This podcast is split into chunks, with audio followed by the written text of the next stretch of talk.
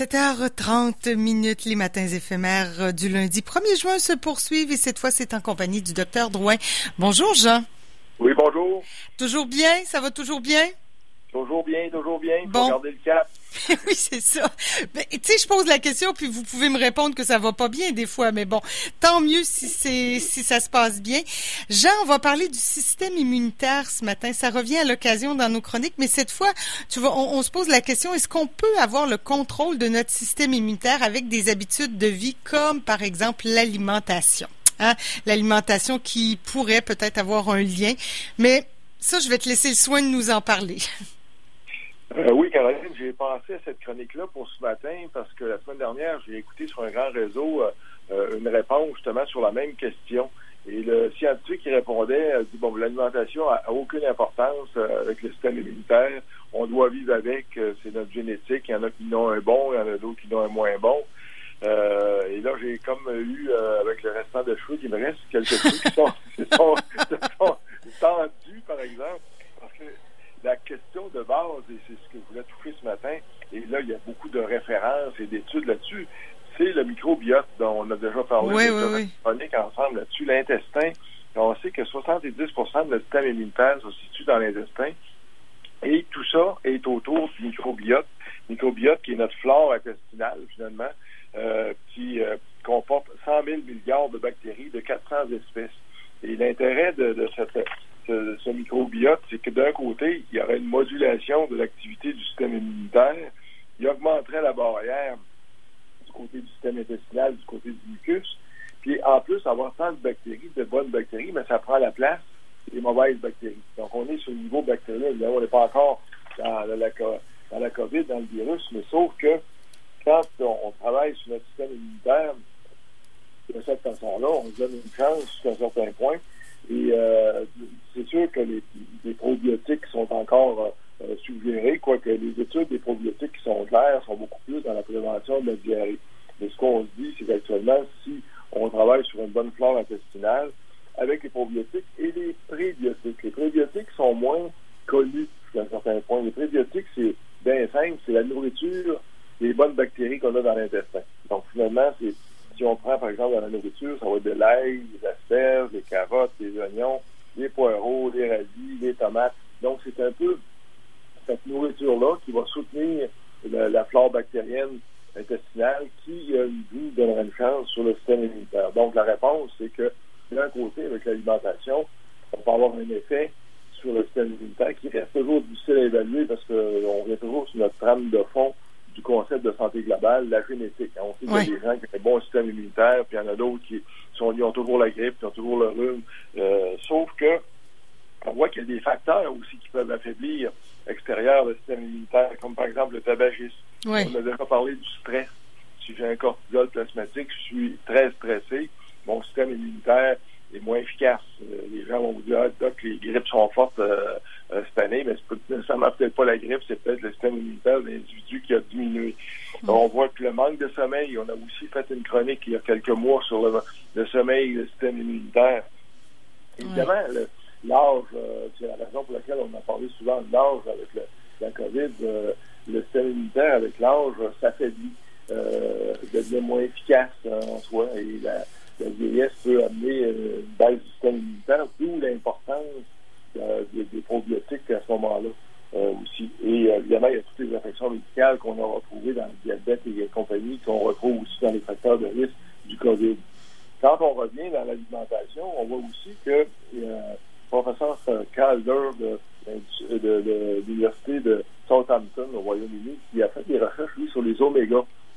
Ouais. dit que les omégas nous aideraient aussi sur l'inflammation, parce qu'on sait que le COVID va créer beaucoup d'inflammation. Donc, c'est l'inflammation qu'il faut aussi euh, se donner une chance. On voit que les omégas ont beaucoup d'autres oméga 3 effets sur le cardiovasculaire. Donc, on revient sur le fait que sur notre système immunitaire, on peut euh, travailler euh, avec des habitudes de vie, par exemple, avec, on a parlé des probiotiques, des omégas, des prébiotiques, mais aussi ce qui est important, c'est l'exercice de l'oxygène. On a déjà parlé aussi. Euh, il y a beaucoup d'études là-dessus sur le système immunitaire. Les soins du nez. Euh, euh, ça arrive souvent. On a déjà aussi parlé le, tout simplement une solution saline dans le nez le matin. en soi, on se lave, mais il faut laver. il y a eu des discussions autour de la COVID, est-ce qu'on devrait le faire, oui ou non? La, tendance, moi j'en reviens toujours dans les études, on doit, je vois toujours les pour et les contre, et la tendance est beaucoup plus euh, vers les vers les, le pour des soins du nez. Pourquoi on devrait, pourquoi certains, excuse-moi Jean, je, je, fais une parenthèse, j'ai une question là-dessus, mais pourquoi, euh, en quoi ça pourrait être euh, euh on ne devrait pas se, nettoyer le nez pour certains. J'imagine que c'est, partagé, comme tu dis, là, mais ceux qui sont contre, qu'est-ce qu'ils disent? Parce que ceux qui sont contre, ils vont dire que ça crée une inflammation supplémentaire qui pourrait euh, donner une porte d'entrée au virus à ce, moment-là. Alors que ceux qui sont pauvres vont dire, ben, si vous nettoyez le nez, vous enlevez euh, vous enlevez une partie des bactéries, des virus euh, qui sont présents. Si vous les laissez là tout le temps, ben, finalement, ils finissent par se, se, développer. Donc, finalement, euh, l'infection peut euh, se développer alors que ceux qui, qui nettoient le nez, euh, à ce moment-là, disent que la muqueuse du nez peut devenir plus friable et plus dangereuse pour les infections en soi. Mais évidemment, quand on décide de nettoyer son nez, il y a des solutions qui sont faites d'avance en soi. Il y a des gens qui vont se faire des solutions eux-mêmes à l'eau salée. Ils vont créer peut-être plus d'inflammation. Ou si on se lave le nez à l'eau euh, l'eau chlorée, par exemple, l'eau de la ville, euh, direct, ça peut être un peu irritant aussi. oui, c'est ça. Faut, euh, faut le faire dans les règles de l'art aussi, là, si on, se rince le nez. Ce que je fais chaque jour parce que ça me fait beaucoup de bien, ça m'aide à respirer et les allergies aussi là. Mais bref, pour ça je posais la question, je me dis en quoi ça ah pourrait.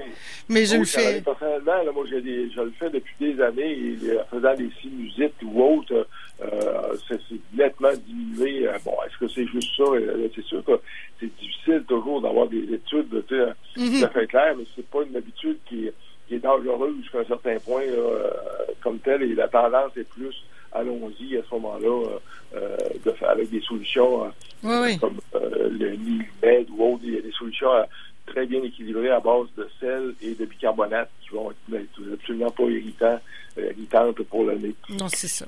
Il y a euh, certains, il y a une tendance aussi sur le côté du système immunitaire. Il y a certains produits qu'on dit euh, qui ont des effets prometteurs. Euh, la question est-ce qu'on peut booster son système immunitaire? Là, vous allez avoir toutes sortes de publicités sur, Internet, c'est incroyable qu'on trouve là-dessus.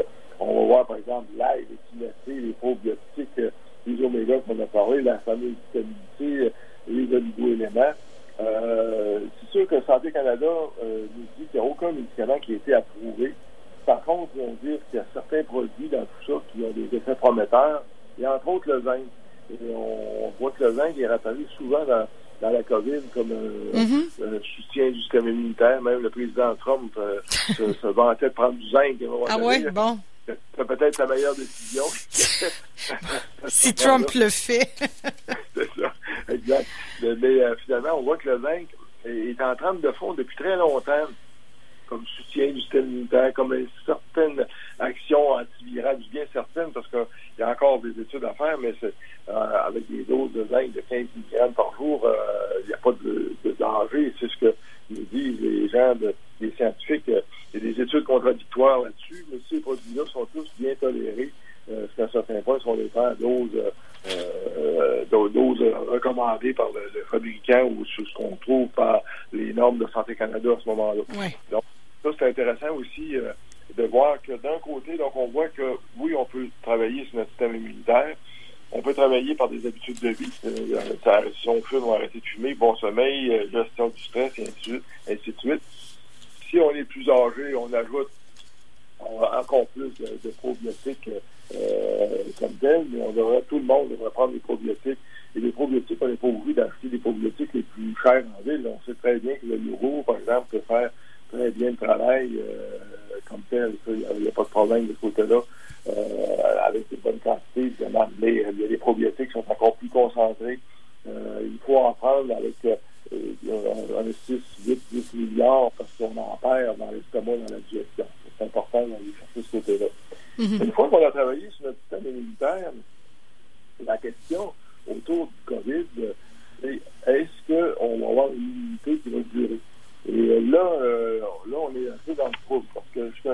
Euh, on voit que pour probablement le COVID, c'est un virus très récent. On ne sait pas encore le, le, le temps, c'est vraiment son immunité. On sait que cette classe de virus-là, c'est des rhinovirus, donne des immunités courtes. Quand on voit que de temps en temps, dans le premier temps, on dit, bon, là, on va travailler sur l'immunité de groupe, euh, l'immunité de masse, puis euh, quand un pourcentage qui pourrait être 30, 40, 50 on va, on va combattre l'épidémie. Mais sauf qu'on sent se dire qu'actuellement, ce virus-là, il va revenir, il, va être parmi nous pour un grand bout de temps, un peu comme la grippe, si on veut, avec des modifications. Donc, notre immunité collective euh, est questionnée, euh, même si on a des petites études encore, parce que comme on, dit, on ne connaît pas. Et c'est ce qui fait dire au docteur Quash, euh, qu'on entend souvent dans les médias, la mm-hmm. pédiatre microbiologiste de Sainte-Justine, qu'on travaille beaucoup plus vers les antiviraux et vers le vaccin. Parce que si on travaille trop sur l'immunité de masse, puis on risque d'être déçu parce qu'on parle de deuxième vague, on parle d'une récidive, ben, finalement, on risque de, retrouver dans des, de se retrouver dans des situations qui auront ressemblé à celles qu'on vient de vivre en mars-avril, puis qu'on vit encore, parce qu'on n'est pas encore sorti de, tout ça. Là. Il y a, comme ah, mais non. disait le docteur Arruda, le virus est encore parmi nous, là. Il, est là, là ouais, Donc, On, est à, on est à la tournée des, des chemins sur l'immunité de groupe évidemment, les, études, les recherches euh, sont difficiles parce qu'on sait que c'est un virus, on l'a déjà parlé dans nos chroniques, presque parfait. Donc, c'est un virus, comme dit, intelligent jusqu'à un certain point. Et euh, il est difficile, euh, les chercheurs s'en viennent. Il y a plusieurs recherches, autant sur les vaccins, mais on semble dire que le vaccin va, peut-être être difficile. On est là-dessus aussi. Mais en attendant, ben, c'est le, but de la chronique un peu ce matin, c'est de dire, ben, travaillons sur notre système immunitaire, travaillons sur la globalité on va en avoir besoin de notre système immunitaire, si ce n'est que pour ce virus-là, ça va être pour d'autres ah agressions, finalement. De toute manière, oui, c'est ça, j'allais dire. Si, admettons que le virus, la COVID-19 fait fi de notre système immunitaire, ben au moins, euh, si on peut s'éviter quelques rhumes, puis euh, des petits euh, des petits problèmes de santé, ben ça va toujours bien, nous, en tout cas, nous nous protéger un peu, ou en tout cas, à tout le moins, nous épargner un peu. Exact. Ben, il faut dire que il y a dans ce groupe de virus-là, il y en a déjà quatre autres qui circulent. Là. On, est, on est habitué au coronavirus. Celui-là, il est plus virulent. Mais euh, il y a des virus qui ont des, des noms que c'est pas nécessaire de, mentionner parce que lundi matin, ça va être dur à écouter. Mais euh, euh, ils sont là. On, on, est en présence de tout le temps ces virus-là. Mais celui-là, il, il était euh, il est vraiment contagieux et c'est la raison de la protection. Euh, Aouda l'a bien expliqué, le 2 mètres. Euh, mm-hmm. C'est très clair. Plus on va se coller toute la gang, comme on dit, ben, plus on a des risques. Et là, ben, ce qui m'inquiète, moi, c'est de voir un peu ce qui se passe dans les manifestations aux États-Unis. Ben, hier à Montréal, euh, le 2 mètres, là, il était loin jusqu'à un certain point. Donc, on risque, on pense plus au virus, on pense à manifester, mais à un moment donné, il faut, faut rester dans ce niveau-là ça amène des relations sociales différentes. Je ne sais pas si tu as remarqué, Caroline, quand on rencontre quelqu'un, on le salue à l'asiatique, comme on disait la semaine dernière. Oui, ben oui, hein, puis euh, c'est assez impressionnant. on verra, Jean, avec le déconfinement des centres d'achat, puis euh, les salons de coiffure, tout ça, ça c'est pas vraiment un retour à la normale. Là. Ah, Plusieurs sont heureux d'aller se faire couper les cheveux, mais c'est pas, ce sera pas pareil. Les dentistes, ah, on n'arrive pas, tous les cliniques n'arrivent pas à, réouvrir parce que c'est contraignant. Il y a beaucoup de mesures d'hygiène et euh, ça va être différent et ça va être un autre mode de vie vie, là, vraiment. Et ce qu'on disait hier dans les centres d'achat, à l'ouverture des centres d'achat, euh, euh, c'est, tu t'en vas au magasin où tu, tu veux acheter tes produits, mais tu vas pas flâner, il n'y a pas de, donc ça va être, on va être très solitaire, alors que souvent les gens prenaient un centre d'achat comme un agora, ben oui. on prenait un, lieu de rencontre. Café, euh, exactement.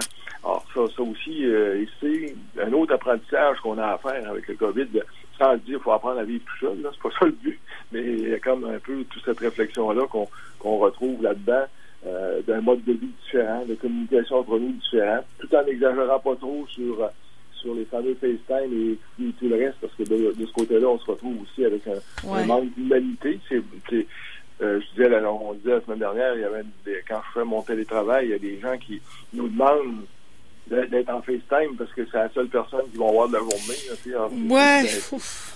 ouais on est là, on est rendu là. Ouais, ouais. Ben, on fait attention à soi, on fait attention aux autres. Puis si, si euh, on a un masque, on le porte. je pense qu'il faut que ça rentre dans, dans la tête des gens qu'on porte un masque euh, quand on sort en public. Ça, ça peut toujours. Dès qu'il y a un risque de 2 mètres, là, à l'épicerie, euh, centre d'achat ou autre, c'est le masque. Ça, c'est clair. Mais le masque, encore là, on en a parlé la semaine dernière sur la mm-hmm. communication, c'est pas l'idéal non plus. C'est comme on gagne des choses, on perd des choses, puis là, ben, il faut s'habituer. Il y a de permanent que le changement. Bon. Je sais pas si on peut espérer un miracle. science, je pense pas, mais en tout cas. D'un coup qu'il y a un éclair de génie qui, qui tombe sur les scientifiques puis qu'on découvre un vaccin. Espérons. on, sait que les plus grandes découvertes sont faites avec des hasards. Oui, c'est ça. Il y a peut-être un bon hasard qui va nous aider. OK, Jean, sur ces belles paroles, merci beaucoup. Bonne semaine.